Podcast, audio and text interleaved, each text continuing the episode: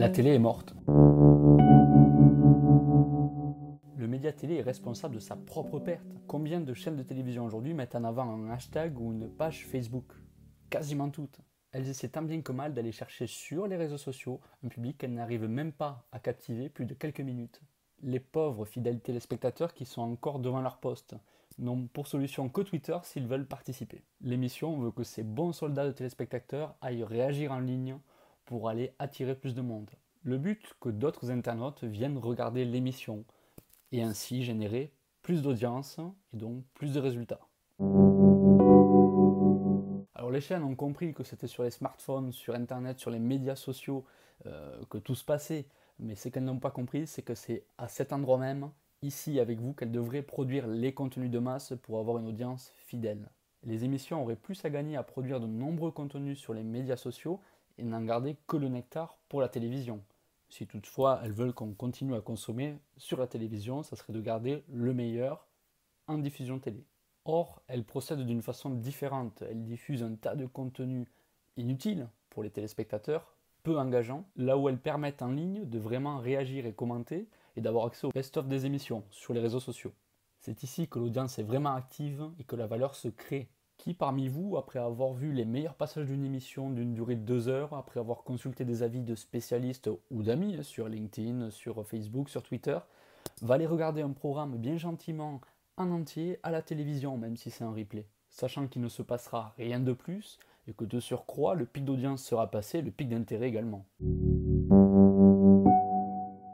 Ne seriez-vous pas meilleur public de la télévision si vous aviez un condensé des meilleurs moments et des meilleures réactions? Est-ce que la télé, pour perdurer, ne devrait pas accepter que le direct se déroule en ligne avec de vrais acteurs et qu'on puisse donner accès à une audience qui est plus passive, celle qui regarde la télévision en général euh, Cette audience passive, pour la captiver à 100% et pour l'intéresser, c'est à elle qu'il faudrait donner des condensés de ce qui s'est passé sur une émission en direct et de l'ensemble des réactions. Les chaînes d'information 24-24 tentent un peu ce phénomène sans le faire exprès finalement, c'est involontaire, en rapportant des informations vérifiées de Twitter euh, par des experts ou parce que la personne qui a tweeté est une personne euh, reconnue ou un compte vérifié. Mais leur intérêt reste faible car au final elles n'apportent que très peu de valeur ajoutée. Bien que se proclamant en direct, elles ne sont que l'écho d'informations qui circulent sur les médias sociaux. Que ce soit l'AFP, les journalistes ou les personnes sur le terrain qui peuvent être vous et moi, euh, c'est celle-là la vraie information. Donc la télévision fait déjà un travail de résumé, sauf que si elle n'apporte pas de valeur ajoutée,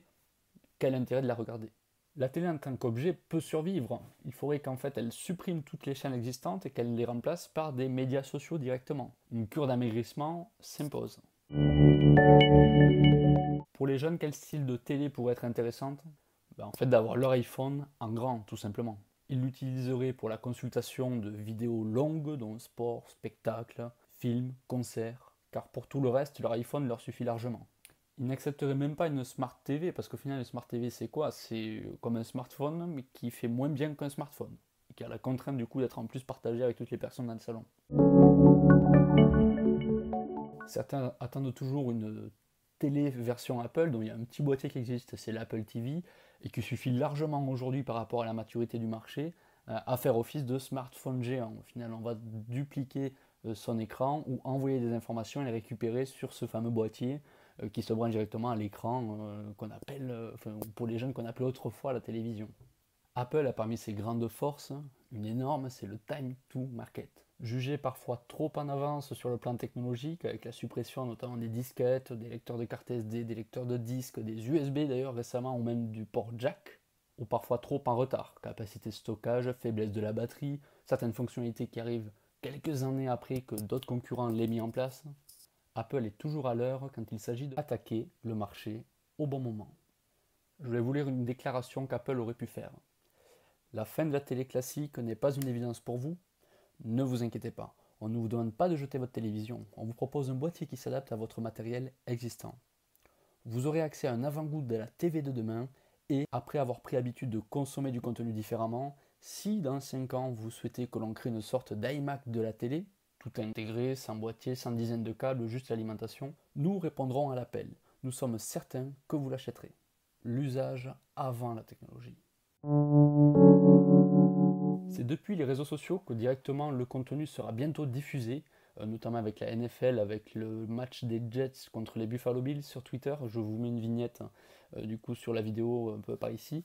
Est-ce que vous étiez au courant du coup qu'on pouvait regarder sur Twitter directement en direct un match? C'est-à-dire qu'on va commencer par lire les réactions, les commentaires et on va pouvoir après voir de quoi il s'agit, avoir en direct un vrai match comme si on était à la télévision justement.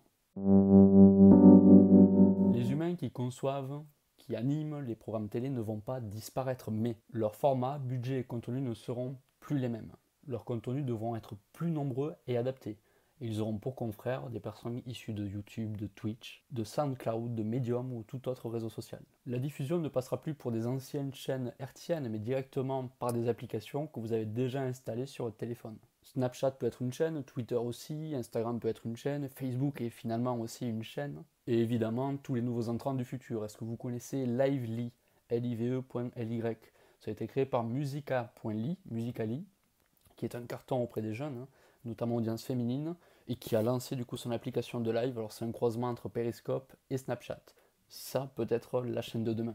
Je ne dis pas que tout s'arrête, certaines chaînes perdureront une ou deux générations si elles font de la curation de contenu et apportent une réelle valeur ajoutée à un programme. Sans quoi, pas d'audience, pas d'argent, pas d'argent, moins de contenu, moins de contenu, moins d'audience. Pour créer la valeur maximale, il faut adresser le bon contenu à la bonne audience là où elle est. Kepner allait déjà même beaucoup plus loin dans les années 50, au moment où la télévision remplaçait la radio. Vous trouvez pas que ça se ressemble au final? Est-ce que l'histoire ne se reproduirait pas? Les médias sociaux sont à la télé ce que la télé fut à la radio. Et vous, qu'en pensez-vous?